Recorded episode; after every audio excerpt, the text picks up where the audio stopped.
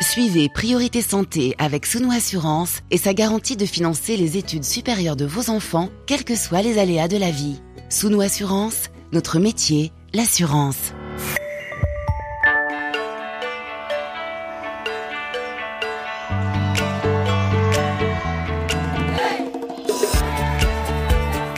Priorité Santé.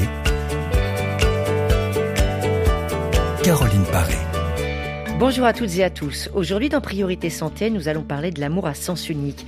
Ces sentiments non réciproques peuvent prendre différentes formes.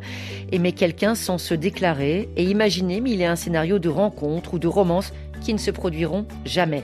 Se fixer sur un inconnu ou sur une personne inaccessible, persévérer en dépit d'un refus, s'entêter après une rupture ou même au sein d'un couple, cohabiter même si les sentiments ne sont plus partagés.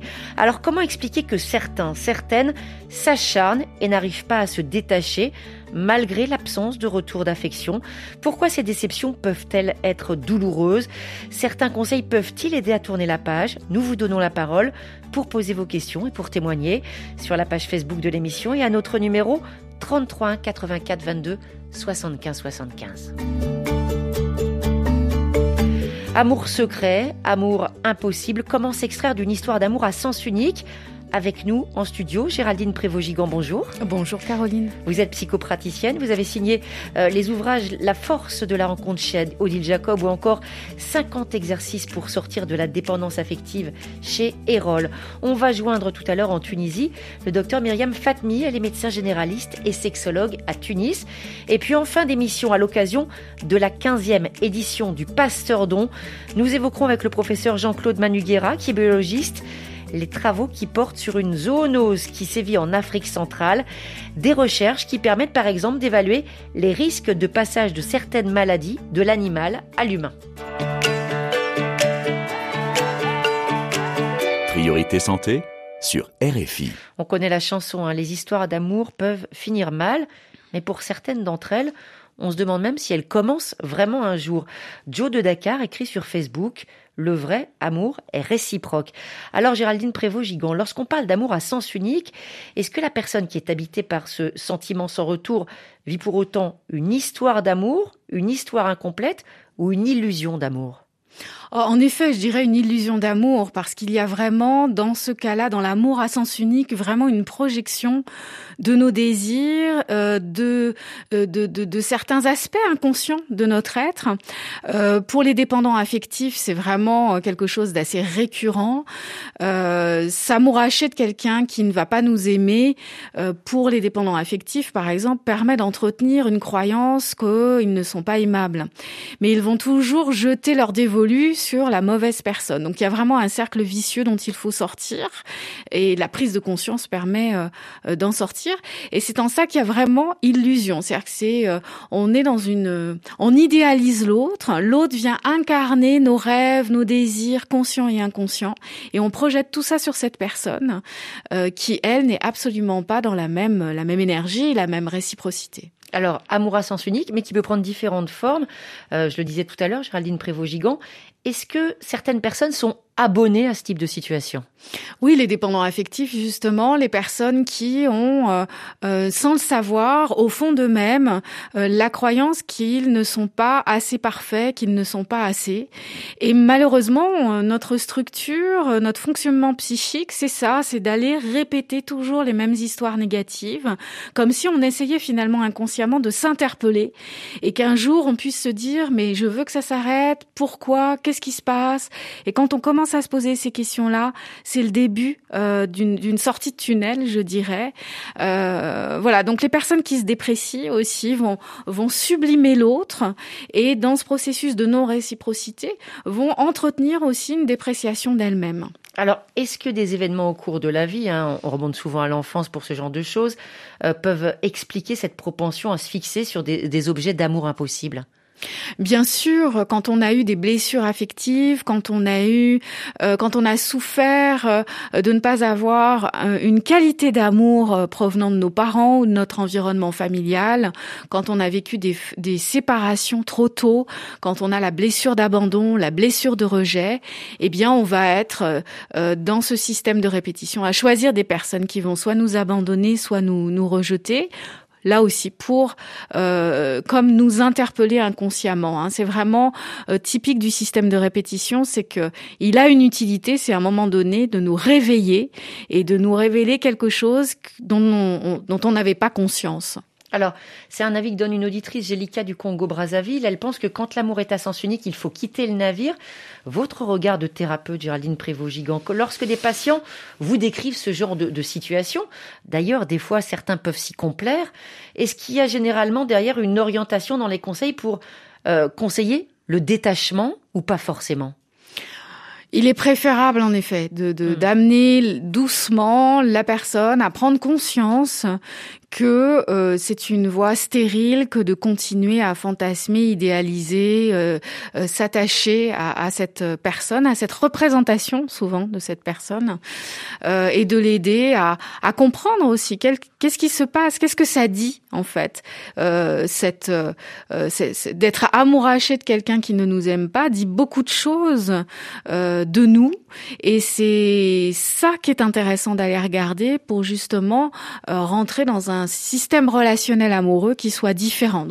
Un rapport à soi-même qui va forcément être différent au départ, et ensuite l'intérêt que l'on va porter aux, personnes. Disons que les personnes qui, va nous, qui vont nous intéresser seront différentes parce que nous mmh. aurons établi une réconciliation à l'intérieur de, de, soi, travaillé l'estime, la confiance, l'amour de soi, et donc on n'ira pas vers les mêmes personnes et on ira davantage vers des personnes avec qui il y aura un échange, une complicité, une réciprocité. Mais attention, là on parle de, de relations passives, on va dire, qui sont pas forcément préjudiciable, mais il peut y avoir des choses très pénibles. Géraldine Prévost-Gigant, je pense au harcèlement, à l'érotomanie.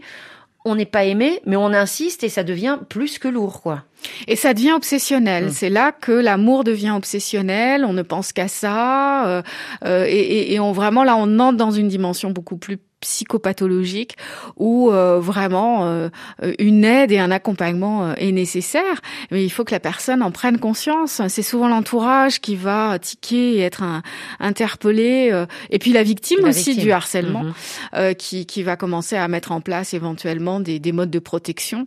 Et oui ça peut aller jusqu'à l'obsession ça peut aller très loin et, jusqu'à un harcèlement permanent parce que l'autre nous échappe. Et c'est insupportable ça vient réveiller une souffrance telle euh, que la personne est complètement aveuglée et obsédée parce qu'en fait, il y a quelque chose qui est en train de s'activer, se réactiver. Il y a une blessure du passé, bien entendu, qui se réactive, mais c'est impossible d'aller regarder pour l'instant cette blessure.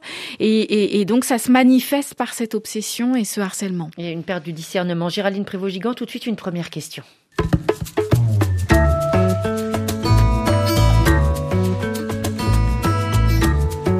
RFI à Kinshasa, 105 FM. En RDC, on retrouve Elma en ligne. Bonjour Elma. Oui, bonjour lui. Alors Elma, c'est Caroline, vous avez 26 ans. La rencontre dont vous souhaitiez euh, nous parler, elle remonte à quand cette rencontre? Bon, ça, remonte à 5 mois passés. Oui. Et dans, quelles circonstances est-ce que vous avez fait euh, connaissance avec cette jeune fille? Oui, on s'est vu, euh, on s'est connus sur Internet. Euh, et puis, et tout allait, est allé un peu vite. Euh, pas, pas amoureusement, mais amicalement surtout.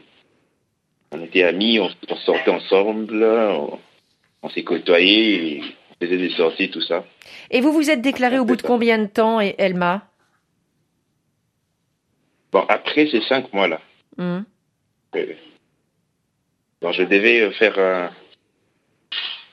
un petit déplacement. Euh, je me suis dit de, de, faire une vidéo. Bon, je, de rassembler de, ces photos euh, dans une vidéo et puis, voilà que j'étais, j'ai mis une chanson romantique là-dedans. Mm-hmm. Et après, et après avoir euh, fait tout ça, je leur envoyé la vidéo et puis Et là, je les lire, la lire plutôt. Euh, j'ai une question, Elma. Vous n'avez jamais rencontré cette jeune femme en face à face? Non, on s'est voit déjà. On s'est voit déjà. On vous, mais par contre, votre déclaration, vous l'avez faite par vidéo interposée. Oui, c'est ça. Et comment est-ce qu'elle a réagi quand elle a reçu votre message avec la musique romantique? Bon, c'était vraiment fermé pour elle. Ouais. L'attitude avait changé. Et hmm. On ne parlait pas comme on parlait avant. Tout tout, à fait, tout a changé vraiment.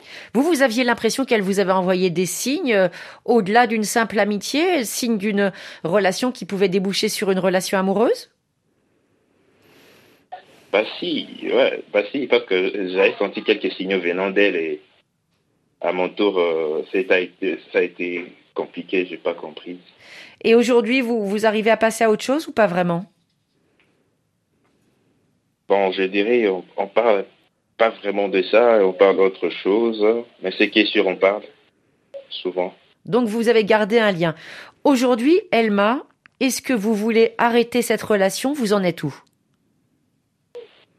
Bon, pour le moment, bon, je compte pas vraiment arrêter cette relation parce que avec elle déjà, on a déjà un lien de travail ensemble. Hmm.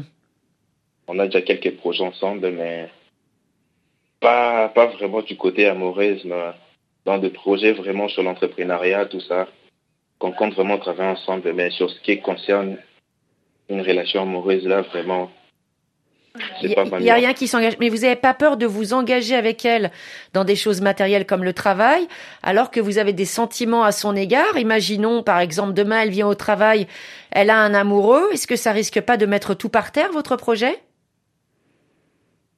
C'est ça ce qu'aussi j'ai c'est ça ce qu'aussi vraiment je je vois un peu. Euh, ça me dérange un tout petit peu à ce mmh. point-là. Mmh. ça vous dérange. Géraldine Prévost-Gigant, on sent bien, elle m'a partagé. Hein, euh, il n'a pas l'air d'avoir véritablement renoncé à, à cette relation, peut-être à l'amour, mais en tout cas à cette relation. Qu'est-ce que ça veut dire quand on a connu une sorte d'échec, hein, puisque la jeune femme n'a pas répondu à ses attentes? Est-ce qu'on peut s'engager vers une relation, on va dire, revenir en arrière avant la déclaration?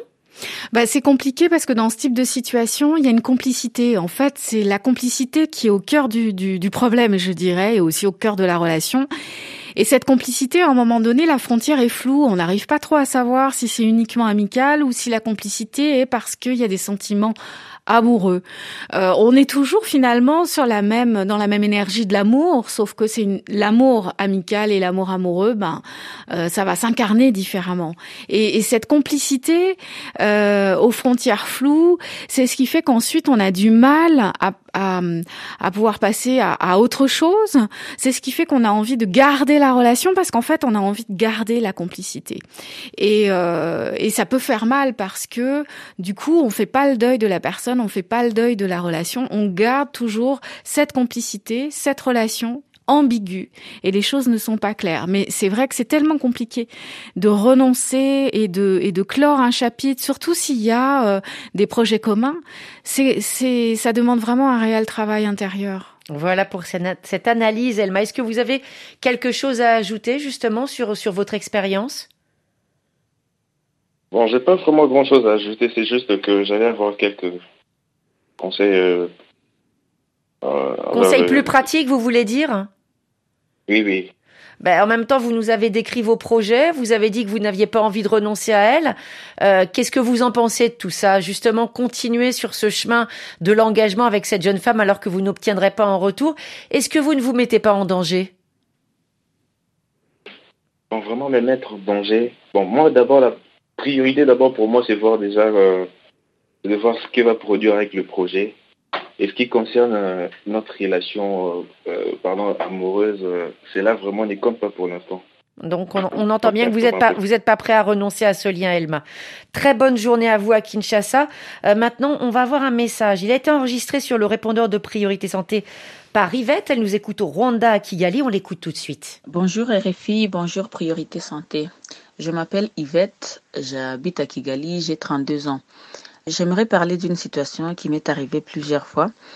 Donc un homme qui te demande de sortir avec lui et que tu dises non parce que tu te sens pas prête par moment ou parce que tu n'es tout simplement pas intéressée.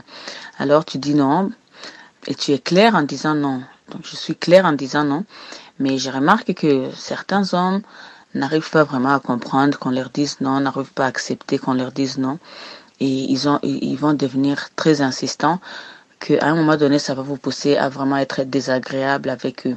Ma question est de savoir pourquoi c'est aussi compliqué pour certaines personnes de comprendre que non, à un moment donné, euh, que ça ne puisse pas être réciproque, que ce qu'ils ressentent, ce n'est pas forcément ce que vous, vous ressentez. Merci beaucoup. Géraldine Privogigon, on entend Yvette, hein, avec des, des, prétendants pour le moins insistants. Elle repousse les avances avec clarté, et pourtant elle n'est pas entendue, on va dire, elle n'est pas respectée.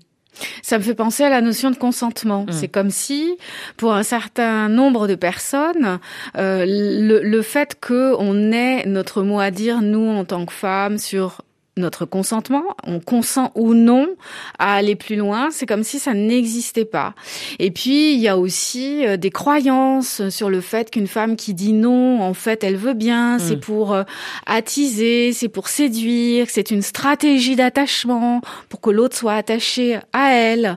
Et c'est toutes ces croyances en fait qui font que euh, les personnes vont être insistantes et, et ne pas s'arrêter. Ça peut être assez angoissant pour pour les les, femmes euh, comme Yvette, ça peut être assez angoissant euh, parce que ce que j'entends, c'est qu'Yvette, elle est assez claire. Hein, elle dit mm. non, ça m'intéresse pas, c'est pas réciproque, je ressens pas la même chose. Et on va dire tant qu'elle n'a pas été finalement un petit peu désagréable, le message ne passe pas. Exactement. Donc et après, on va lui reprocher autre chose. Bien sûr. Et donc c'est là qu'il faut en général passer au stade, euh, au level 2, au niveau 2.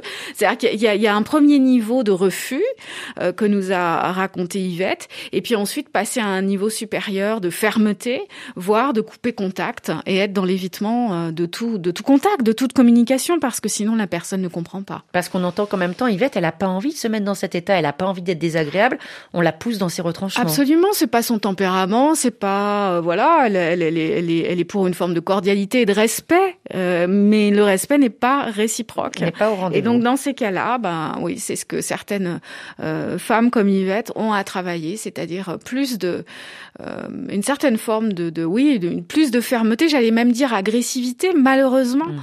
euh, jusqu'à ce que le message passe. Alors, on va poursuivre notre échange, hein, Géraldine Prévost-Gigant, avec les auditeurs et auditrices de l'émission. On ira aussi à Tunis. Ce sera juste après Loveful, titre des Cardigans 1900. 96.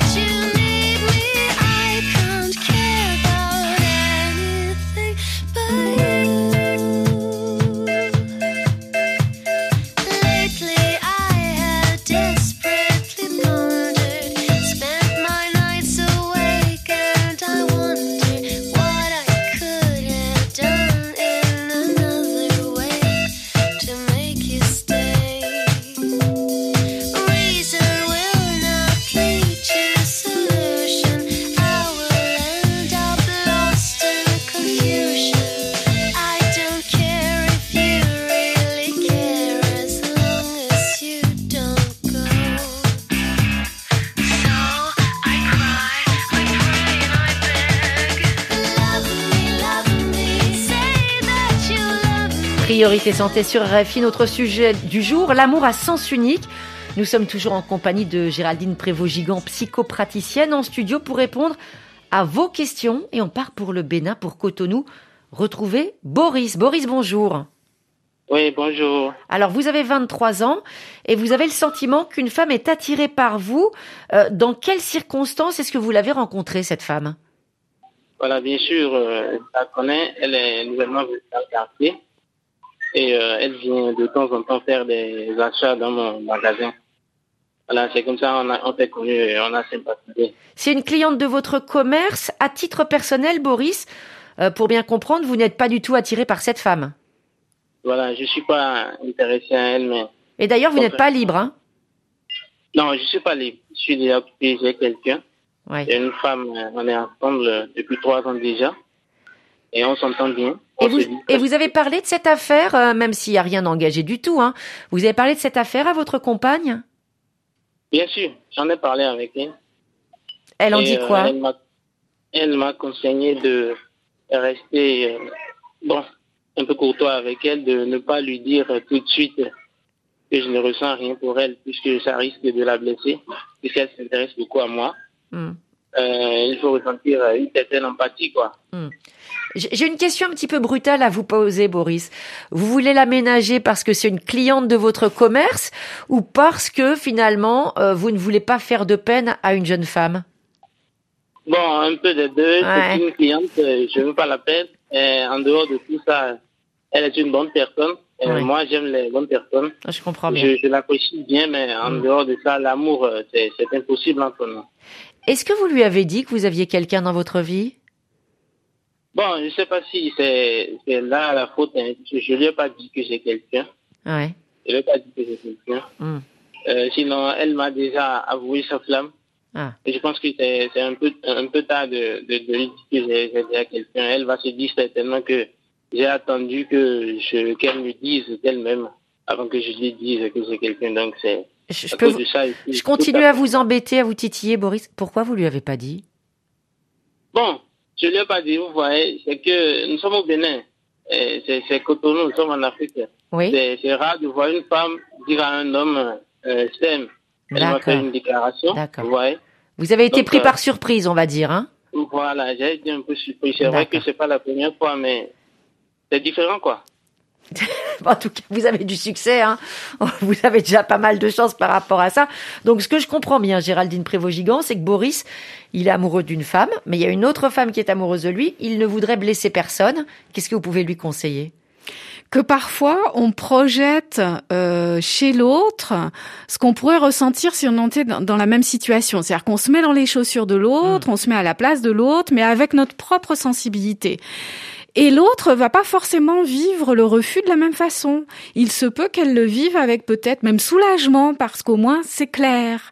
C'est-à-dire qu'en fait, parfois, on ménage trop les personnes. Est-ce que le pire, ce serait pas justement de la faire, comme on dit trivialement, euh, mariner, espérer, imaginer? Voilà, voilà, Mm. exactement, parce que tout le monde perd son temps et il y a quelque chose dans l'air finalement inconsciemment dans ce type de situation. On sent bien qu'il y a quelque chose qui Mm.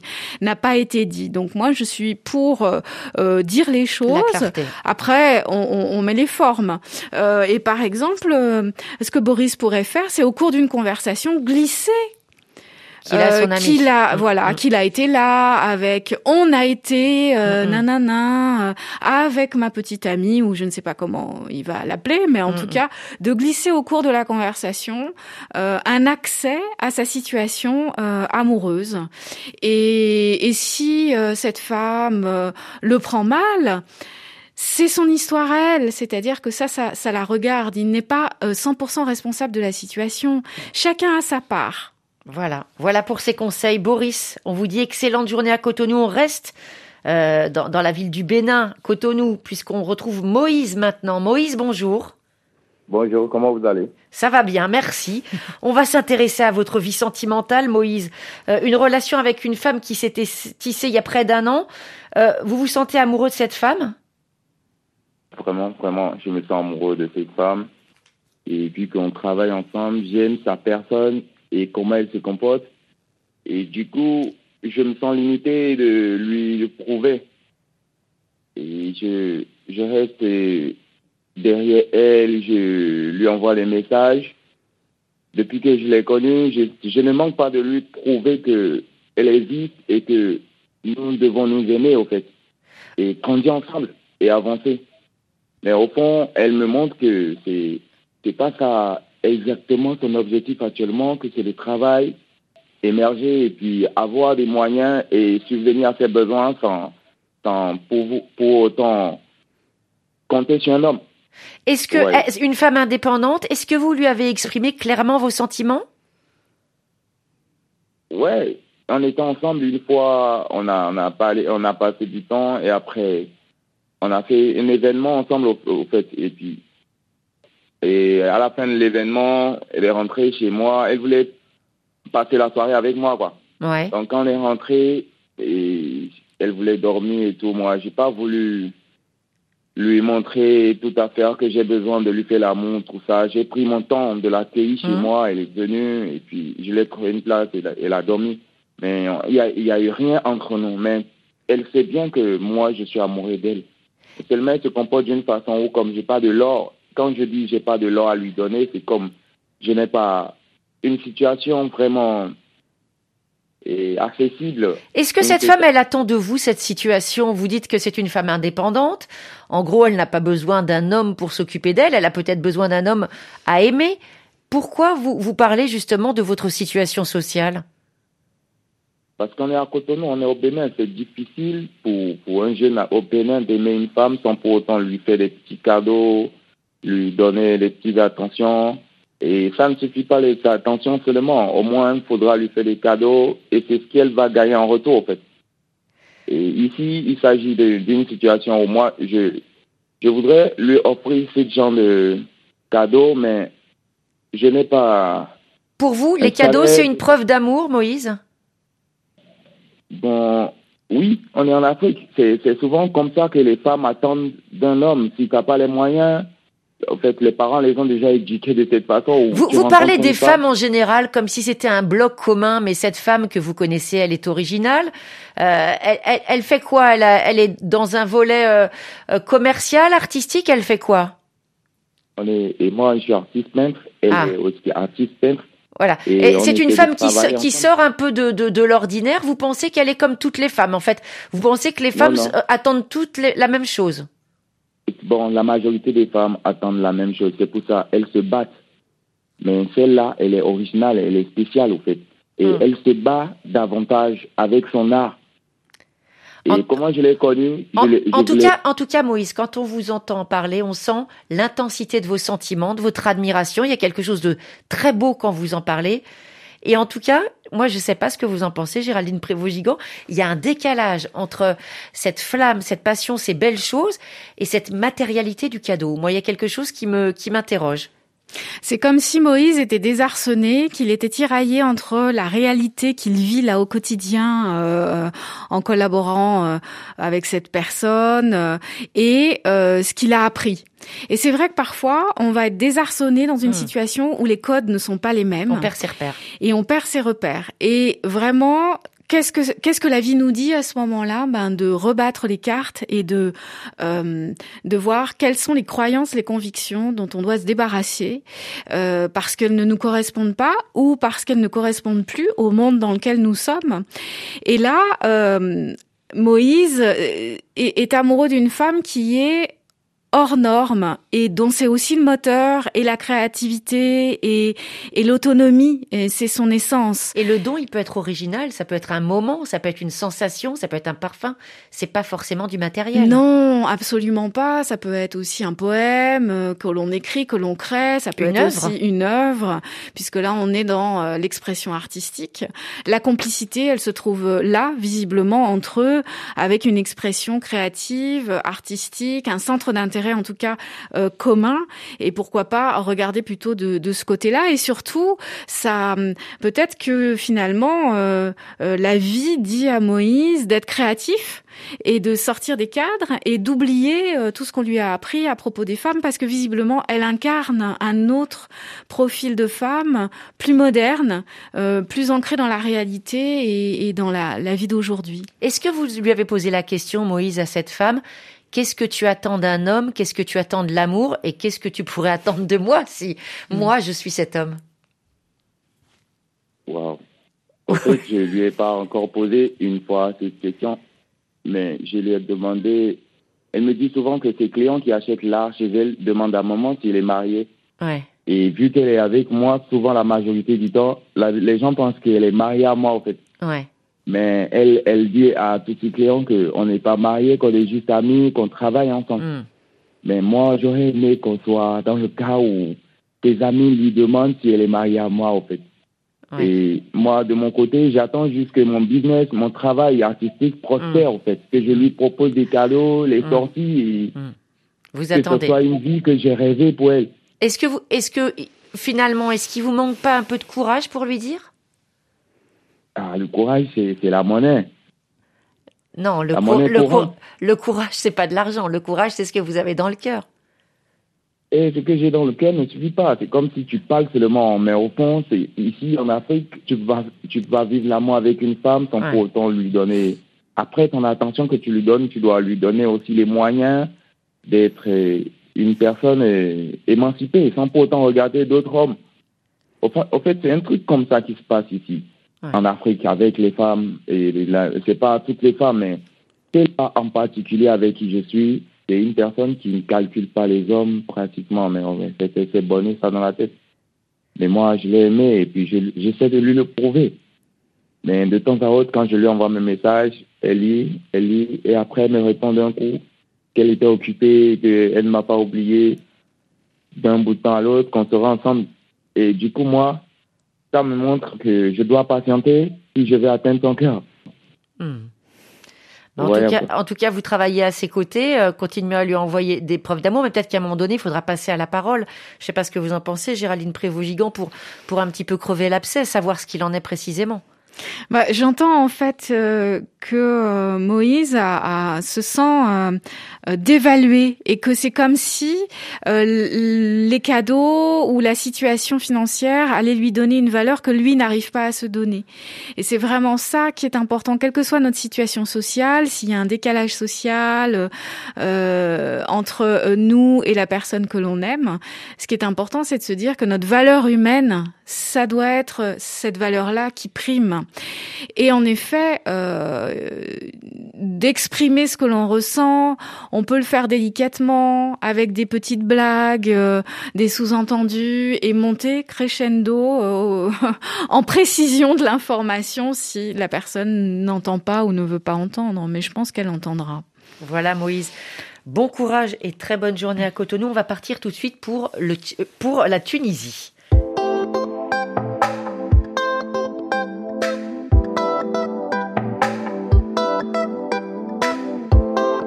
Priorité santé sur RFI. Pour prendre le temps d'échanger avec vous, docteur Myriam Fatmi, bonjour. Myriam Fatmi, bonjour. Bonjour. Vous êtes médecin généraliste et sexologue.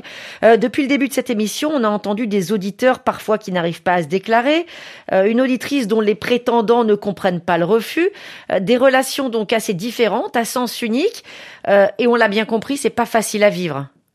Oui, tout à fait. Euh, L'amour à sens unique euh, est, très euh, dur à vivre. En fait, c'est une torture. C'est une torture psychologique, mais aussi physique, parce que la personne n'arrive pas forcément à comprendre les raisons de ce refus.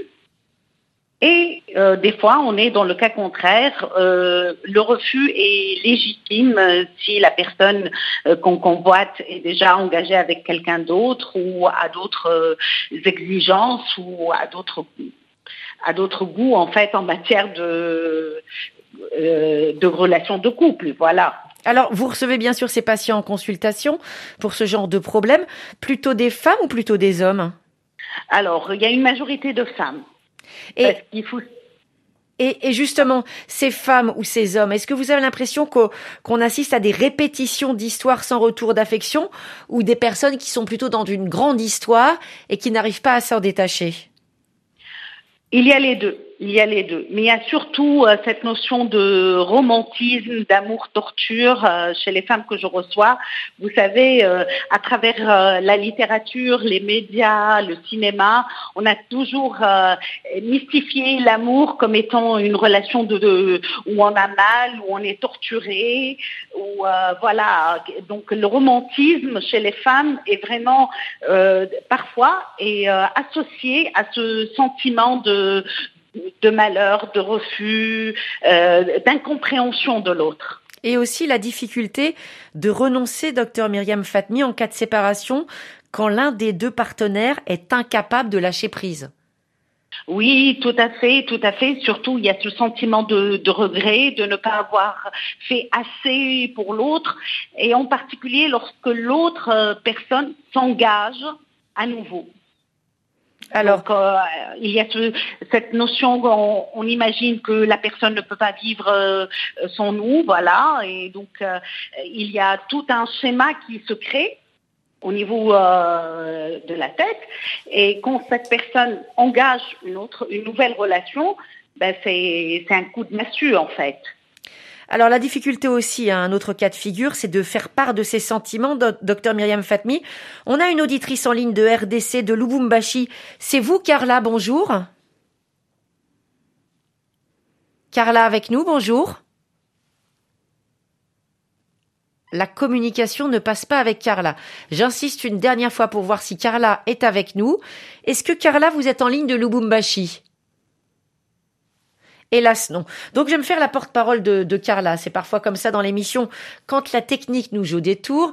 Euh, Carla, elle a 26 ans. Elle a rencontré un, jeune homme lors d'un voyage alors qu'elle était euh, dans une région euh, du Congo. Ils se sont bien entendus. Le garçon lui a paru excellemment intéressant. Et puis maintenant, il ne se voit plus parce qu'il est en déplacement pour le travail.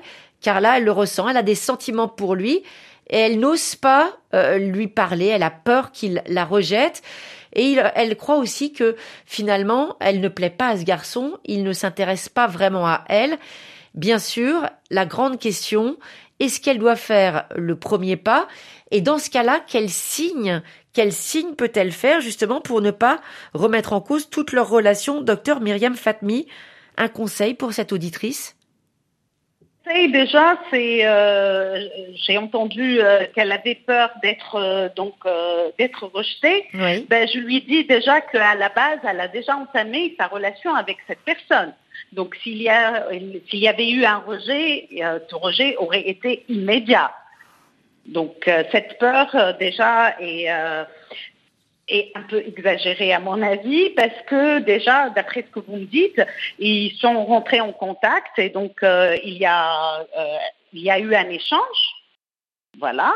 Euh, ce que je voudrais lui conseiller, c'est de continuer dans cet échange, d'être attentive à ce qu'il dit, parce qu'il faut savoir qu'il n'y a pas que les hommes, il n'y a pas que les femmes qui aiment recevoir de l'attention, hmm. les hommes aussi. Et euh, donc euh, aussi essayer d'avoir un contact visuel, même si euh, ils sont pas dans la même région, ben, c'est important maintenant avec les nouvelles technologies, avec le WhatsApp, avec euh, Messenger, on peut se voir. donc c'est très important de garder ce contact, même si c'est pas un contact physique direct, mais c'est le contact visuel est très important. Et puis, il ne faut pas qu'elle soit inaccessible non plus. Euh, je dirais, je dirais à Carla, ne joue pas au jeu du chat et de la souris. Hmm. Donc, euh, il faut lui dire que vous l'appréciez. Ce n'est pas, euh, ce n'est pas dévalorisant, au contraire. Hmm. il faut savoir dans ce genre de, dans le début de la relation, il faut aussi apprendre à baisser sa garde parce que le fait euh, d'être tout le temps euh, euh, sur ses gardes ben, fait, comprendre à l'autre qu'on se méfie, qu'on n'a pas confiance. Or, la base d'une relation, c'est déjà l'appréciation et puis la confiance, d'acquérir la confiance euh, mutuelle. Donc euh, c'est très important. Y aller étape par étape. Voilà pour ce message à Carla. Il y a un, message que vous vouliez faire passer, docteur Myriam Fatmi, hein, quand on a préparé cette émission. Une autre situation extrêmement difficile que vous rencontrez d'ailleurs en consultation. Lorsqu'en plus, hein, difficulté d'aimer, lorsqu'en plus la société, la culture ambiante condamnent certaines formes d'amour, certains sentiments, des personnes, par exemple un homme qui aime un homme, une femme qui aime une femme, euh, qui se retrouvent dans l'impossibilité complète de le dire parce que euh, la famille ne pourrait pas le comprendre et parce qu'aussi, parfois, la loi est contre eux. Oui, tout à fait, tout à fait. C'est une source de souffrance très intense et euh, la prise en charge euh, de ces personnes-là est vraiment très très difficile parce que euh, ils sont, ils ont peur, ils ont peur de la société, du regard aussi que va poser le, le, médecin aussi, parce que même quand on les reçoit en consultation, ils hésitent souvent à vous dire que l'autre personne est, est, du même genre. Hmm. Donc moi, je, je pose la question directement. Donc c'est même pas la, peur simplement d'être déçu, c'est même une peur dans leur intégrité physique, dans leur existence sociale, la peur de tout perdre. Mais bien sûr, la peur de tout perdre, de, euh, vous savez, certaines, euh, euh, dans certains pays, par exemple ici en Tunisie, l'homosexualité est un délit, donc c'est passible de prison. Donc voilà, il y a aussi cette peur-là. Et ce sont des histoires d'amour. Oui, ce sont des histoires d'amour comme, comme toutes les histoires d'amour. Hein. Il n'y a pas de genre en histoire d'amour. On décide pas, ça nous tombe dessus. L'amour ne connaît pas le genre. On, sait bien quand ça nous tombe dessus, on n'y peut pas grand-chose. Merci infiniment hein, euh, pour pour toutes ces explications, docteur Myriam Fatmi. Vous étiez en, ligne de Tunis où vous êtes médecin généraliste et sexologue. Géraldine Prévost-Gigant, on arrive à la conclusion de notre échange. Ce qu'on a compris, c'est qu'on parle d'amour à sens unique, mais que cet amour à sens unique, il peut prendre vraiment énormément de formes. Oui, il peut prendre autant de formes que mm, il y a de contexte, qu'il y a d'enfance, qu'il y a de et, et, finalement à chaque fois cet amour à sens unique est unique euh, et dit et dit tellement euh, de ce que nous avons à guérir, ce que nous avons à dépasser, que ce soit euh, de notre histoire personnelle que, comme on vient de le voir, du contexte dans lequel on vit, de l'environnement. Ça, vraiment euh, significatif pendant cette émission. Il y a des personnes qui ont des élans, des envies, euh, des instincts, et puis il y a des blocages qui sont dus euh, à tout ce qui nous entoure, à tout ce qu'on pense être obligation. Et c'est vrai que obligation et amour, ça va pas très bien ensemble. Et peur aussi, ça ne mm. va pas très bien ensemble. Cela dit, quand on aime fort, fort, fort, on a souvent très, très, très peur. Mais c'est pas les mêmes peurs. Donc il peut y avoir la peur du rejet, la peur de l'abandon, et aussi la peur dans, dans le contexte que l'on vient de voir, parce que euh, ça n'est pas autorisé. Donc on voit bien qu'il y a euh, différentes formes d'interdits que l'on va euh, se donner parce qu'on a un certain nombre de croyances dues à notre éducation, à notre histoire, et puis des interdits euh, dans la société dans laquelle nous, nous sommes. Merci beaucoup à vous. Merci Géraldine Prévost-Gigant hein, d'avoir répondu à notre invitation. Le titre de ce livre chez Odile Jacob, La force de la rencontre.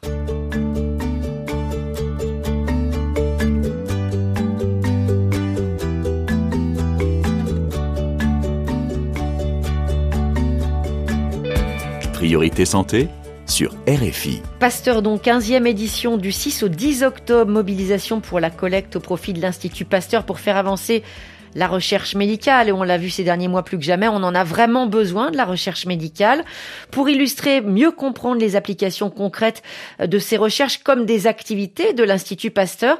On est maintenant en ligne avec le professeur Jean-Claude Manuguera. Bonjour. Alors, vous êtes professeur responsable de la cellule d'intervention biologique d'urgence de l'Institut Pasteur. Avec vous, on va parler d'un projet bien précis, hein.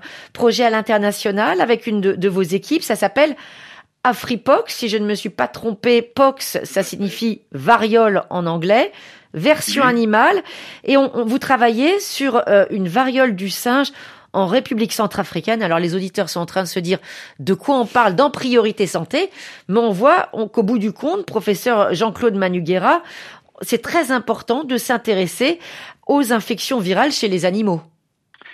En fait oui, parce qu'on sait qu'il y a un continuum, et on l'a bien vu avec la crise de la Covid-19, entre, entre euh, le monde animal et le monde des virus animaux et le monde des virus humains, euh, les uns étant les descendants des autres le plus souvent. Et donc là, on s'attache particulièrement à, un virus qui est le plus proche parent euh, du virus de la variole qu'on a éradiqué. Et donc ce virus qui a porte très mal son nom parce que c'est pas un virus qui vient du singe, il affecte aussi le singe, c'est comme ça qu'il a été découvert, mais on ne connaît pas encore ce réservoir. On ne sait pas très bien quelle est l'espèce animale chez qui il, euh, circule. Ce qu'on sait, c'est qu'on a des cas dans des conditions écologiques particulières, et l'approche qui a été qu'a pris ce, ce projet Atripox, qui est financé par l'Agence nationale de recherche, est une approche multidisciplinaire avec, dans l'optique, une seule santé, parce que la santé humaine animale et environnementale, ces santé sont toutes liées. Alors vous parliez de ce virus éradiqué de la variole. On sait qu'il en est conservé des échantillons bien en sécurité pour que ça ne ressorte pas chez l'humain. Est-ce que ça veut dire qu'à terme, euh, cette variole animale, elle pourrait à nouveau menacer l'espèce humaine? Alors on a eu une grande crainte, c'est-à-dire que quand euh, la vaccination a, a, été a cessé dans les années 1980, en fait, euh, les personnes qui, qui, étaient, qui sont nées après n'ont pas été vaccinées. Et on mmh. redoutait que ça soit un terrain de circulation pour les virus. Et cette crainte a quand même été mitigée parce qu'on a effectivement des cas plus nombreux maintenant de monkeypox, hein, de variole du singe, euh, que dans le passé, parce qu'il n'y a pas cette protection vaccinale croisée. Euh, mais en fait, les épidémies, pour l'instant, sont toujours limitées. Est-ce que ça continuera? Et on a craint en 2018, notamment au Nigeria, où il y a eu de nombreuses épidémies, mais en fait, au départ, on ne savait pas si c'était des épidémies distinctes ou la même. Et en fait, euh, euh on, a, on, a, craint que le virus ait pu changer et pu de, devenir épidémique et fait de faire des transmissions interhumaines euh, beaucoup plus longues. Pour l'instant, les épidémies de, de variole du singe sont assez limitées et sont euh, généralement inféodées à des conditions écologiques et géographiques particulières. Alors, ces recherches, elles sont en République centrafricaine. Est-ce que sur place, il y a tout le matériel de recherche disponible pour les analyses? Alors, en fait, euh, la, la, la, variole du singe, les, bah, son aire géographique de prédilection, c'est le bassin du Congo, donc mmh. RCA, RDC. Euh, il y a non, dans les, les partenaires du, du, projet, il y a un institut passeur de Bangui, et euh, l'idée aussi de ce projet, c'est de euh, décentraliser le, diagnostic euh, au plus près des populations qui sont mmh. exposées, notamment dans la forêt. Euh, et euh, donc à, à, Bangui, il y a évidemment tout ce qu'il faut pour faire le diagnostic, mais l'idée c'est aussi de développer des outils pour pouvoir faire ça euh, euh, dans les régions forestières, là où il y a des infections euh, dans des populations villageoises. Ça veut dire qu'on s'intéresse aussi de très près à l'activité de l'homme, par exemple, sur ces écosystèmes, sur la forêt. C'est vrai que quand on se rapproche d'espèces qui étaient isolées, on s'expose à davantage de risques. Oui, alors tout à fait. Il y a une composante anthropologique euh, au projet. Il y a une anthropologue qui fait partie du projet. Euh, il y a aussi une, une, un volet écologique, zoologique. Et euh, donc, euh, euh, c'est l'aspect multidisciplinaire qui permet d'avoir une bonne vision. Et il est clair que l'exposition, on ne comprend pas, encore très bien. Les facteurs qui peuvent déclencher éventuellement une émergence de ce virus ne sont pas encore bien compris et c'est un des objets de ce projet AfriPox. Et c'est pour ça, c'est justement une illustration de tout ce qui peut être fait euh, quand on donne pour le Pasteur Don cette mobilisation pour la recherche. Donc à partir de demain et jusqu'au 10 octobre, on vous remercie infiniment, hein, professeur Jean-Claude Manuguera, pour toutes ces explications.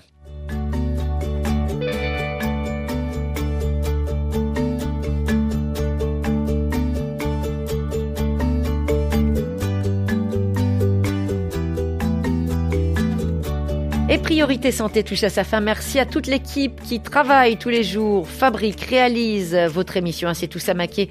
Louise Calédec, Didier Bleu est avec nous aujourd'hui, Tiffany Menta. Demain, nous vous proposons de réentendre l'émission que nous avions consacrée à l'infertilité. Quelle prise en charge lorsqu'un couple a des difficultés pour concevoir On se retrouve demain. D'ici là, portez-vous bien et bien sûr, lavez-vous bien les mains.